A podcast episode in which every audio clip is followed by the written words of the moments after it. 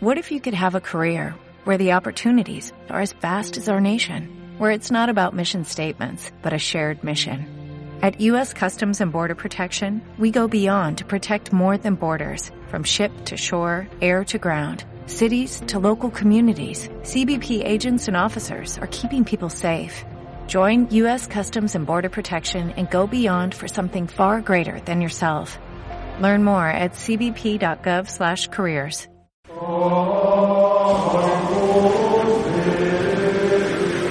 La palabra de Dios transforma vidas. La fuerza de su espíritu mueve los corazones y su bendición hace más fecunda las obras de nuestras manos.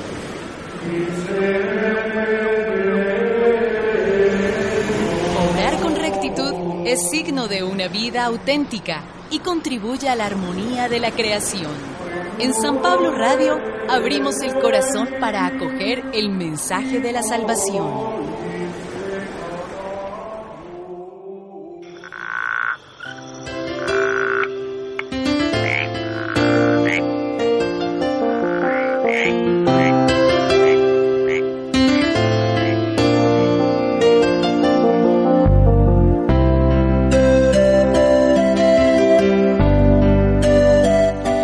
Primera lectura. Hijo mío, Absalón, ojalá hubiera muerto yo en tu lugar. Del segundo libro de Samuel.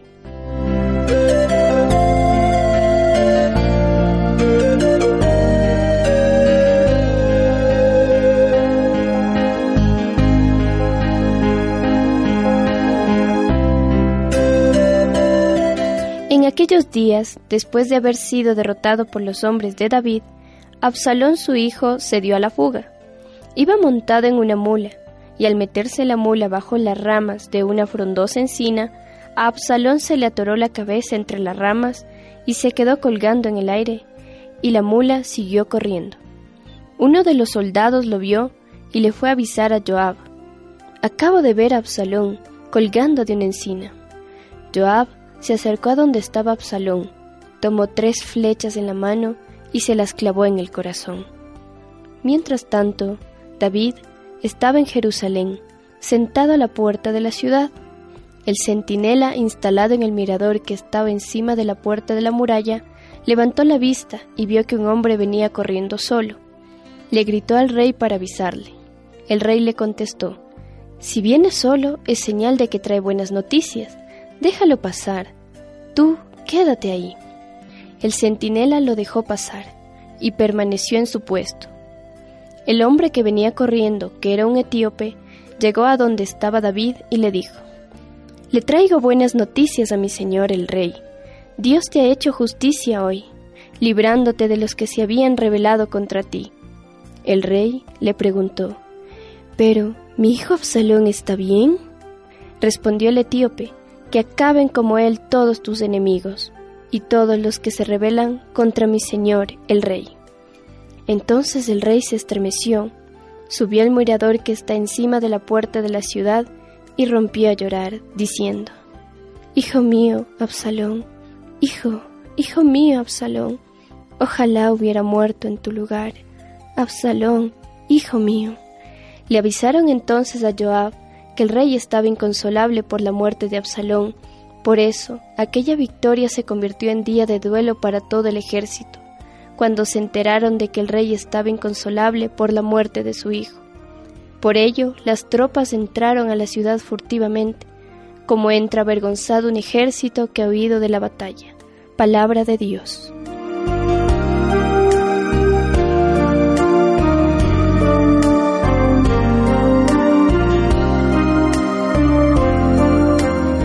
Salmo responsorial del Salmo 85. Protégeme, Señor, porque te amo.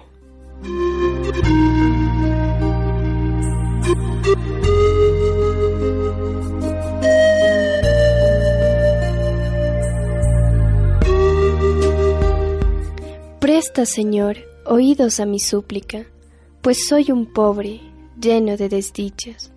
Protégeme, Señor, porque te amo. Salva a tu servidor, que en ti confía. Protégeme, Señor, porque te amo. Ten compasión de mí, pues clamo a ti, Dios mío, todo el día, y ya que a ti, Señor, levanto el alma, llena este siervo tuyo de alegría. Protégeme, Señor, porque te amo. Puesto que eres, Señor, bueno y clemente, y todo amor, con quien tu nombre invoca, escucha mi oración, y a mi súplica da respuesta pronta. Protégeme, Señor, porque te amo.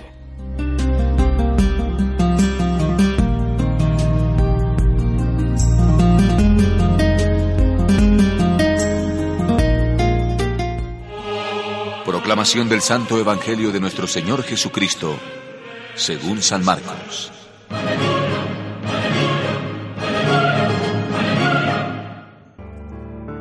Jesús llegó en la barca al otro lado del lago y se quedó en la orilla porque mucha gente se juntó a su alrededor. En ese momento llegó un hombre llamado Jairo, que era uno de los jefes de la sinagoga.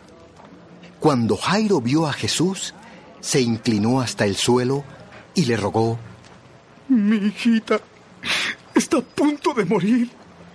Por favor, venga usted a mi casa y ponga sus manos sobre ella se sane y pueda vivir.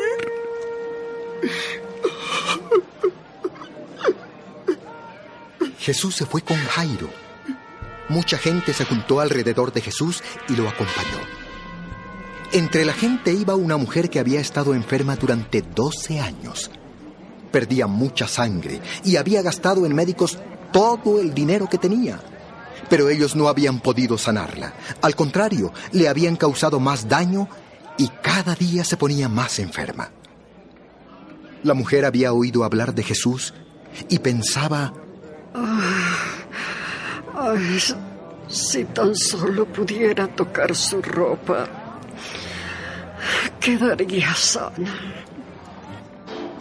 Por eso, cuando la mujer vio a Jesús, se abrió paso entre la gente, se le acercó por detrás y le tocó la ropa.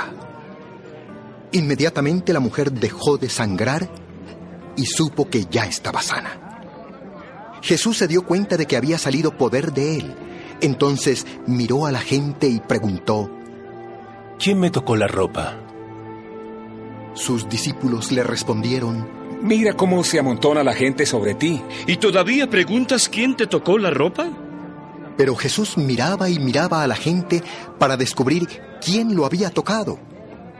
La mujer, sabiendo lo que le había pasado, fue y se arrodilló delante de él, y temblando de miedo le dijo toda la verdad. Jesús le dijo, Hija, has sido sanada porque confiaste en Dios. Vete tranquila. Gracias. Jesús no había terminado de hablar cuando llegaron unas personas desde la casa de Jairo y le dijeron, Su hija ha muerto. ¿Qué? ¿Para qué molestar más al maestro? Jesús no hizo caso de lo que ellos dijeron, sino que le dijo a Jairo, No tengas miedo, solamente confía. y solo permitió que lo acompañaran Pedro y los dos hermanos, Santiago y Juan. Cuando llegaron a la casa de Jairo, vieron que la gente lloraba y gritaba y hacía mucho alboroto. Entonces Jesús entró en la casa y les dijo, ¿Por qué lloran y hacen tanto escándalo? La niña no está muerta, solo está dormida. La gente se burló de Jesús. Entonces él hizo que todos salieran de allí. Luego entró en el cuarto donde estaba la niña. Lo acompañaron los padres y tres de sus discípulos. Tomó de la mano a la niña y le dijo en idioma arameo, Talita cum. eso quiere decir, niña, levántate. La niña que tenía 12 años se levantó en ese mismo instante y comenzó a caminar. Cuando la gente la vio, se quedó muy asombrada. Miren, vive. Pero Jesús ordenó que no le contaran a nadie lo que había pasado y después mandó que le dieran de comer a la niña.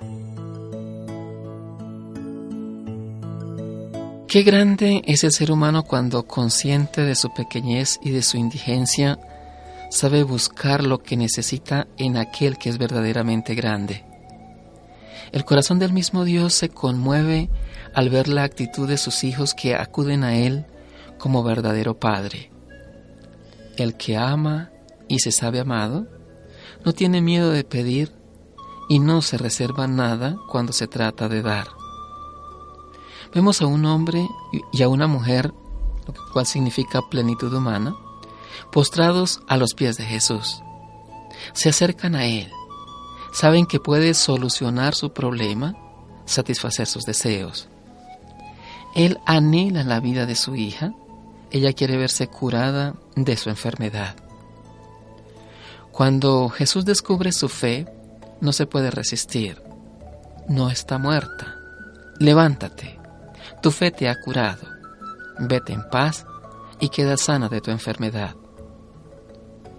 Pidamos, pero no como quien cree merecerlo todo. Pidamos conscientes de que Dios nos ama, aunque no lo merezcamos. Aún más, nos ama en nuestra debilidad, que nos acerca a Él.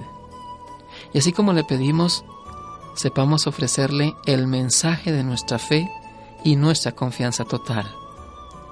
No dudemos de su amor, que quiere darnos todo lo que realmente necesitamos. Quiere curarnos de nuestra enfermedad, quiere darnos la verdadera vida. Jesús ayudó a estas dos personas. Solo necesitó de su fe y sinceridad de corazón. ¿No nos estará pidiendo lo mismo a nosotros? Meditemos. ¿Qué actitudes asumo cuando me visitan los problemas de la vida? ¿Qué puedo aprender de Jairo y de la mujer hemorroísa? Oremos juntos. Qué infinito es tu poder y tu misericordia, Señor. Tú que te apiadas de todos, te pido que entres en mi corazón y renueves todo mi ser. Aumenta mi fe. Amén. María, Reina de los Apóstoles, ruega por nosotros.